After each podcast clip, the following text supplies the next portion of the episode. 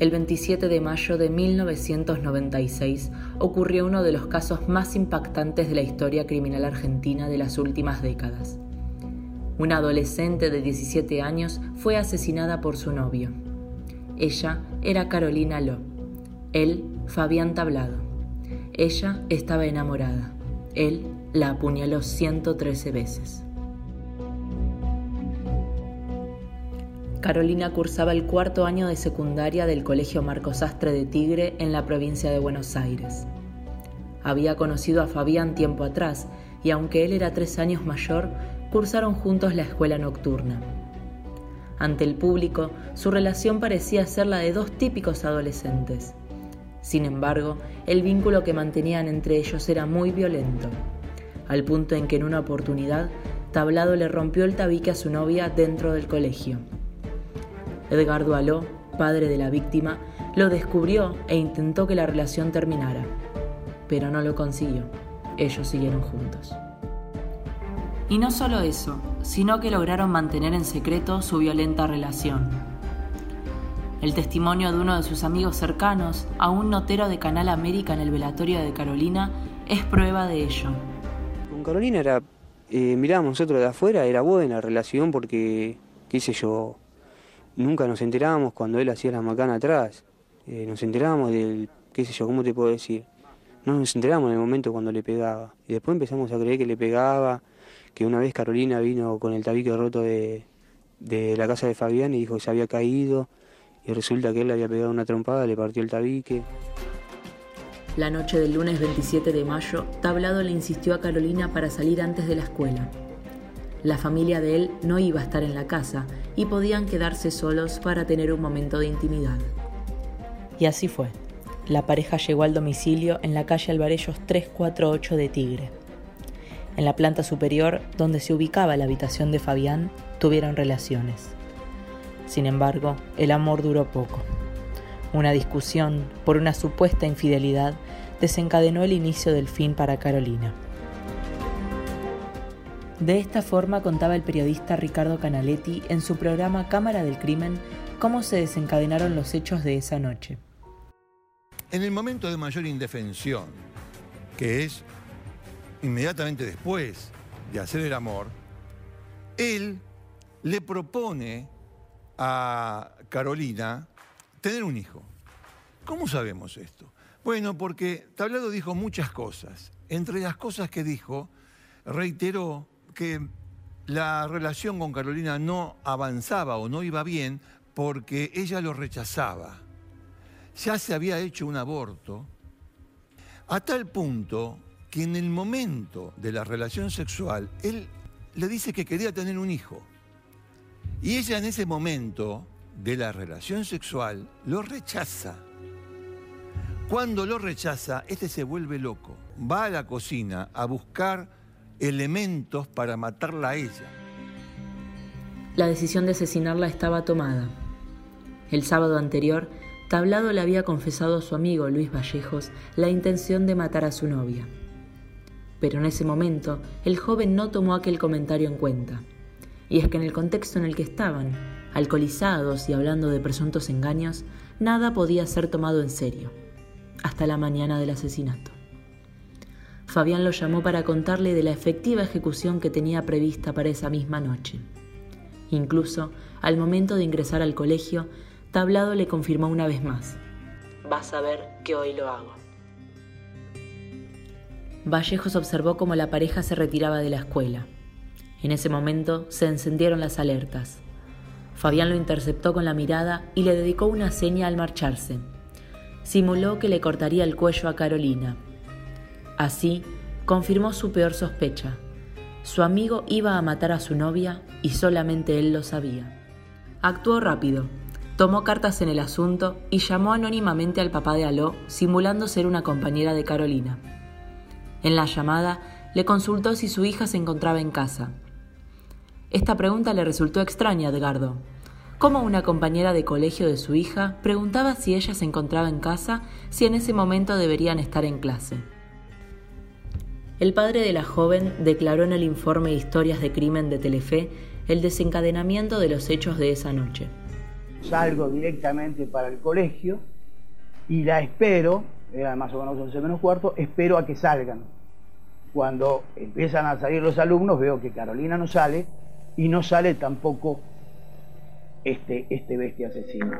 Espero, le digo a mi cuñado que, que saque el auto, que me lleve, yo ya no podía más, y que encaré directamente para la casa de los tablados ahí en Alvarello 348. Al llegar, Edgardo se encontró con un panorama atroz, policías, patrulleros y ambulancias. La escena del crimen se había extendido por toda la casa. Comenzó en la cocina, siguió en el living y terminó cerca del garage. El femicida utilizó cuatro armas blancas, una cuchilla de cocina, dos cuchillos tramontina y un formón de carpintería.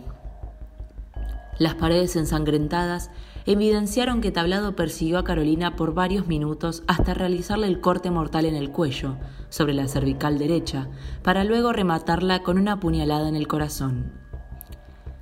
En la reconstrucción del hecho, los médicos forenses coincidieron en que la agresión duró entre 5 y 10 minutos y la muerte se produjo en 2 o 3 segundos.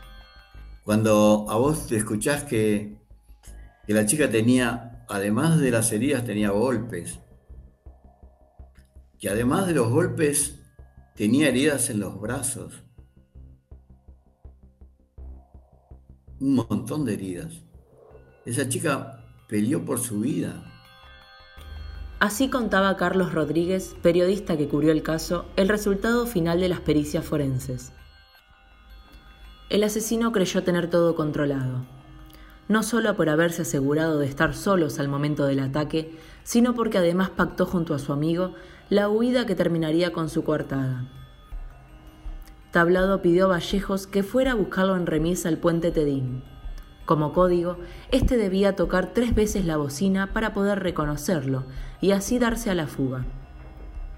Pero esto no ocurrió. Vallejos envió a la policía en su lugar.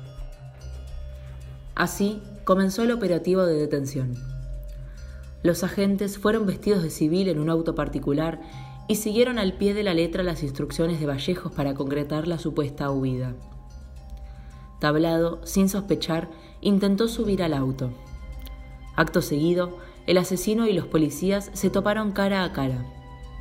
Finalmente, sucedió lo que tenía que suceder. Fue arrestado. Dueño de una llamativa indiferencia, Tablado no se resistió a la autoridad. Más bien, se condenó con su afirmación. No le pegué, la maté. Fueron las palabras que marcarían su detención hasta el 16 de diciembre de 1998, fecha en que finalizó el juicio. Para reducir su pena, la defensa de Tablado intentó probar que éste actuó en estado de emoción violenta. Sin embargo, los hechos y las pericias psiquiátricas realizadas por los peritos de la Corte Suprema bonaerense diagnosticaron lo obvio. Se encontraba en pleno uso de sus facultades mentales. Tablado sabía bien lo que hacía al momento del crimen. Aún así, la Sala 3 de la Cámara Penal de San Isidro lo condenó a 24 años de prisión por homicidio simple. Una sentencia aún cuestionada ya que después de 113 puñaladas con cuatro armas distintas, se dejaron de lado los agravantes por ensañamiento y alevosía, esgrimidos por el fiscal Julio Novo y el abogado de la familia Aló, Roberto Damboriana, quien declaró lo siguiente. La condena, yo recuerdo que Bregliarias, que era el abogado defensor, y Tenca, era el, co, el codefensor, decían que pintar una. Lo querían estar en un estado de locura, querían hacerlo pasar. Eh, ¿Por qué no fue un estado de locura? Porque, a ver, el psicópata es psicópata y comprendía la criminalidad del acto. Los letrados que llevaron adelante el juicio fueron tres. Por un lado, Fernando Maroto, el único que calificó el homicidio como agravado. Por el otro, Fernando Mancini y Celia Margarita Vázquez, que opinaron que no había prueba para ello. Fue, justamente, este último voto el que definió el resultado final de la condena. Así contaba Edgardo Aló en C5N su opinión acerca de cómo varió la decisión final del fallo entre los jueces. Si en, ese, en esa sala tercera de San Isidro no se hubiera A ver, comprado el fallo, sí, se puede decir tranquilamente, porque a 113 puñaladas decir que es homicidio simple, no vieron alevosía y no vieron ensañamiento, dos de los jueces, menos eh, Fernando, que fue otro de los, de los jueces que dijo reclusión, después del juicio me llamó mi hijo Edgardo, estás hablando con un padre y un abuelo. Estos jueces son unos HP. Palabras textuales. Cuando yo le pregunto por qué, me dice, porque Margarita Vázquez, la otra jueza que intervenía como nueva después de haber ganado un concurso, dijo que pensaba lo mismo, hasta que la llamó este, Eduardo Mancini, el presidente de la Sala Tercera, a su despacho y le dijo que ella era nueva, que no se tira en contra de él, que él iba a decir homicidio simple, y reitero, no había empezado el juicio. Todavía no había empezado el juicio. Y como él iba a decir homicidio simple, que ella lo acompañe en ese fallo, porque si no iban a empezar a trabajar mal. Salió Margarita Vázquez y le dice a Maroto, tengo que cambiar el fallo. ¿Eso no es corrupción? Fabián Tablado cumplió su condena en la Unidad 21 de Campana. Allí, por la ley conocida como 2 por 1, el asesino se vio beneficiado con la reducción de su pena a 22 años. A su vez, entre 2008 y 2011 gozó de salidas transitorias por buen comportamiento. Sin embargo, en 2013 se le añadieron dos años y medio más de prisión. El motivo amenazó de muerte a su entonces esposa, Rosana Villarejo, con quien se había casado en 2006 estando en la cárcel. En febrero de 2020, Tablado recuperó la libertad a los 43 años, luego de permanecer 23 años, 9 meses y un día encarcelado. Tras ello, Edgardo Aló solicitó a la justicia una medida de restricción perimetral. Violó la misma en dos ocasiones, lo que llevó a que la justicia le dictara prisión preventiva a principios de 2021. Desde entonces se encuentra a la espera del juicio oral y público, donde la querella pedirá la pena máxima de un año.